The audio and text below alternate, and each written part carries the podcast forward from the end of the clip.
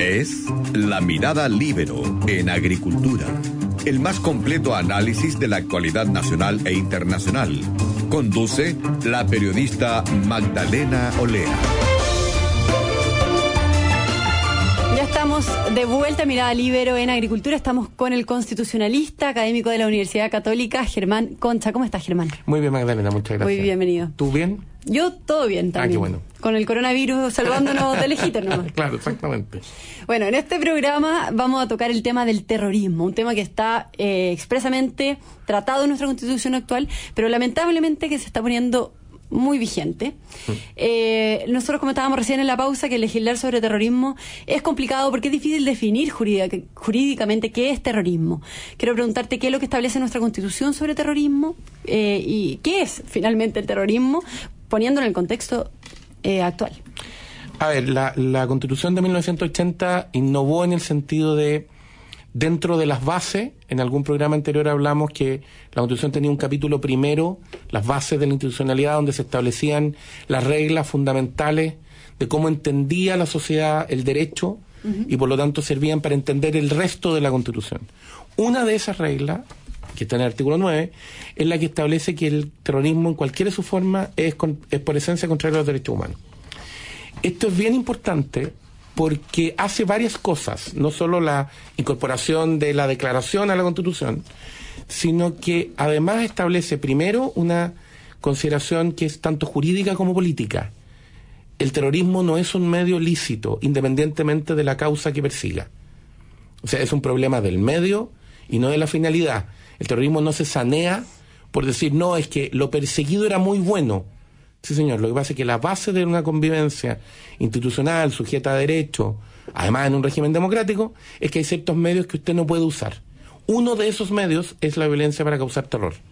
Entonces, da lo mismo, o no es relevante, cuál es su objetivo, cuál, qué tan buena sea la causa. El terrorismo es por esencia contra los derechos humanos. Eso significa además, como es por esencia contra los derechos humanos y como el Estado tiene un deber de resguardar los derechos humanos, que el Estado tiene el deber de combatir el terrorismo. No puede simplemente mirar el terrorismo y decir, ah, bueno, es algo que pasa. No. Usted tiene el deber y la obligación de hacer todo lo posible por evitarlo. Lo que significa legislación especial, la evidencia de Europa y de los países, ahora último Estados Unidos, pero eh, durante el siglo XX mucha evidencia europea de qué es lo que se hizo para combatir el terrorismo demuestra que necesita no solo cuerpos especiales, sino que normativas especiales.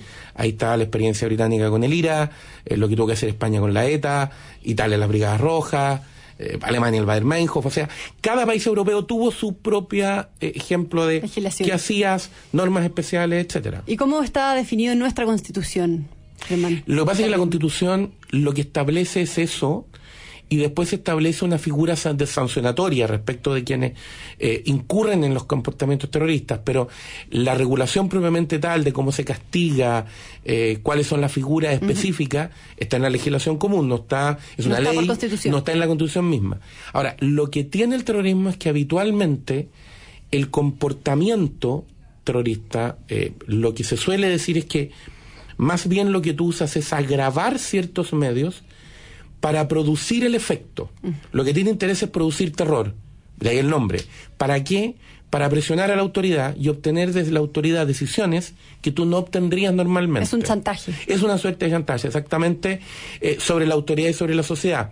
Ej- por ejemplo, eh, la gente se acordará que entre el primer avión que choca con las Torres Gemelas en septiembre del 2001 en Nueva York y el segundo pasan más o menos 30 y algo minutos. Son 30, 35 minutos. Eso no es casual. La investigación posterior permitió determinar que Al Qaeda lo tenía calculado. ¿Por qué? Porque sabía que CNN era capaz de despachar en directo en más o menos 20 Iba, iba a o alcanzar a ver una, 25 una minutos. reacción de los medios de comunicación. Exactamente, y sí iba a producir el efecto El que. Me incluyo, algunas personas vimos el segundo impacto en directo. Me incluyo. Entonces, para eso tenías que tener un efecto de tiempo. Eso está calculado para producir ese efecto, digamos. Ahora, sigue vigente en nuestro país una ley antiterrorista, pero que ha enfrentado muchas críticas, genera objeciones, no solo desde nuestro país, sino también desde organizaciones internacionales que protegen los derechos humanos. Eh, se dice que no solo hay un problema de definición de los delitos terroristas, sino, sino también que existe una serie de ventajas para la persecución de este delito que debilitan el derecho de la defensa. ¿Cómo ves tú ese, ese tema? Lo que pasa es que, a ver, tradicionalmente se dice, eh, y, vuelvo a la experiencia internacional, tradicionalmente lo que se dice es que el combate al terrorismo requiere usar dos manos, por decirlo así. Una que tiene que ver con preocuparse de las causas sociales que generan eh, soldados para el terrorismo. Cuando tú tienes ciertos problemas dentro de la sociedad, le das a los grupos terroristas espacio para hacer un discurso y reclutar gente y tratar de convencerla de que la violencia es la única solución. Por lo tanto, el Estado se tiene que hacer cargo de tratar de resolver esos problemas para evitar que existan esos soldados. Esa es una parte de la tarea. Pero la otra tarea es que tú necesitas una mano razonablemente fuerte que entienda que las reglas normales las reglas de la policía normal no sirven en casos terroristas porque quedan cortas. Porque estás trabajando con una persona que tiene un entrenamiento completamente distinto y que está dispuesta a hacer cosas que el delincuente común no está dispuesto a hacer. Por lo tanto, tú necesitas norma especial.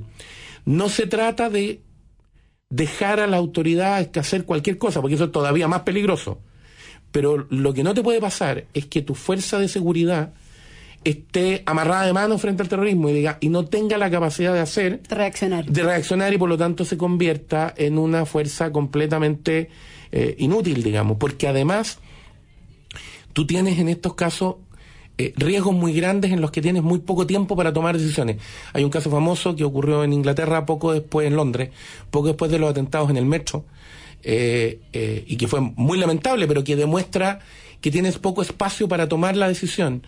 Eh, un turista, entiendo que brasilero, iba con una mochila, entró al metro, la policía que estaba custodiando el metro consideró que su actitud era sospechosa, le dio la orden de alto, la persona no se detuvo y empezó a correr hacia el andén, hacia el cual, de, hacia el cual venía uh -huh. una, un tren. Se le reiteró la orden de alto, se identificó la policía como policía armada. El, en, en, el Reino Unido la policía habitualmente anda desarmada y hay una policía especial que es la que anda armada, se identificó como policía armada. Eh, se le dijo deténgase de nuevo. El tipo no se detuvo, siguió corriendo y se disparó. Porque tú no podías correr el riesgo de que una persona con una mochila que no sabías lo que Se tenía entrara al tren porque esa mochila podía ir cargada con explosivos y acababas de tener un atentado terrorista con explosivos en el tren. Después se determinó que en la mochila lo que la persona ya era marihuana. Y que se había asustado porque temió que lo pudieran detener.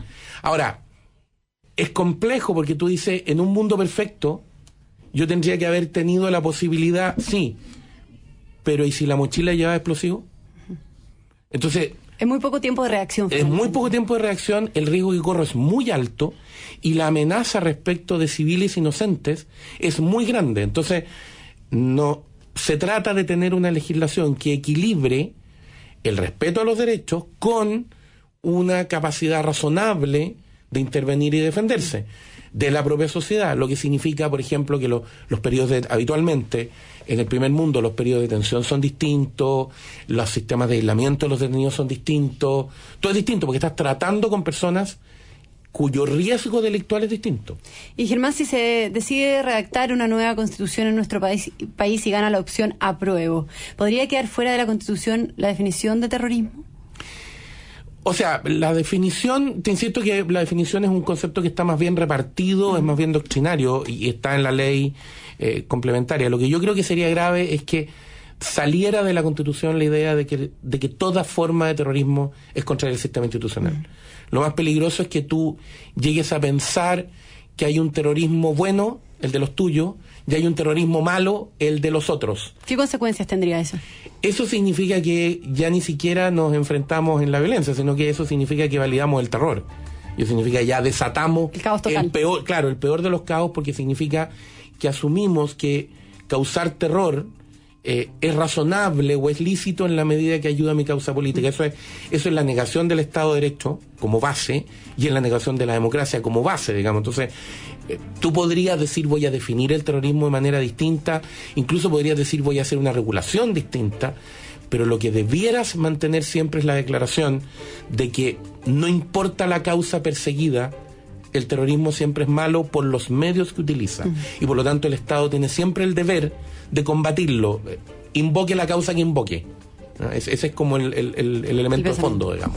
Bueno, muchas gracias Germán por haber conversado hoy día en el programa y nos vemos el próximo jueves. Eso, encantado. Buen fin de semana. Igualmente.